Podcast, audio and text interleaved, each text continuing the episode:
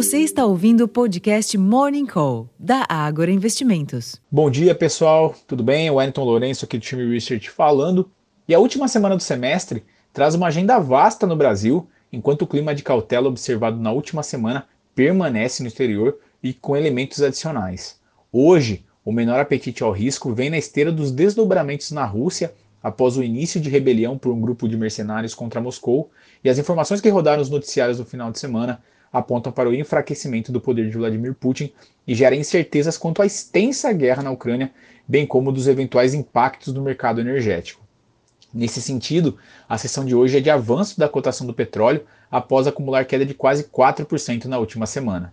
No cenário econômico, o viés negativo também traz de pano de fundo o rebaixamento pela agência S&P Global da previsão de crescimento do PIB da China para 5,2% em 2023. Assim, o minério de ferro cotado em Dalian teve queda de 0,44% na madrugada, cotado aos 110.021 centes por tonelada, em virtude das preocupações com a possível menor demanda. Em meio aos receios com uma possível recessão global e desaceleração na China, as bolsas mundo afora operam majoritariamente negativas e por aqui os mercados podem mostrar pouco fôlego alinhado ao comportamento externo e à espera da agenda econômica que trará dados de inflação e mercado de trabalho, além da reunião do Conselho Monetário Nacional. Por aqui, a semana começa com a tradicional pesquisa Focus, na segunda-feira, e na terça-feira são aguardados a ata do cupom, referente à última decisão de política monetária, e o IPCA 15. Na quinta-feira é a vez do relatório trimestral de inflação, o IGPM de junho e os dados do CAGED do mês de maio. Além disso, o Conselho Monetário Nacional se reunirá, se reunirá em encontro que pode mudar a meta de inflação de 2026 ou mesmo o intervalo da meta.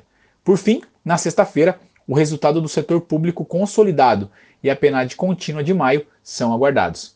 Nos Estados Unidos, a semana reserva a leitura final do PIB do primeiro trimestre de 2023, na quinta-feira, além do Índice de Preços de Gastos com Consumo, o PCI do mês de maio, o Índice de Sentimento do Consumidor Americano final de junho e as expectativas de inflação de 1 e 5 anos da Universidade de Michigan, estes saem na sexta-feira.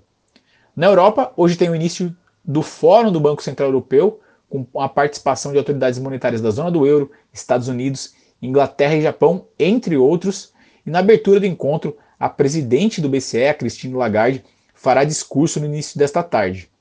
Na quarta-feira, além dela, Jeremy Powell, presidente do Fed, bem como outras autoridades de economias representativas, como Inglaterra e Japão, terão participação.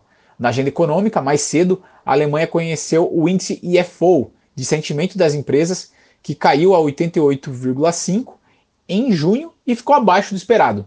Na quinta-feira é aguardada a inflação ao consumidor, o CPI preliminar de junho da Alemanha, e na sexta-feira a leitura final do PIB do primeiro trimestre de 2023 do Reino Unido acompanhado da leitura pre preliminar de junho do CPI da zona do euro. Pessoal, agenda extensa para esta semana.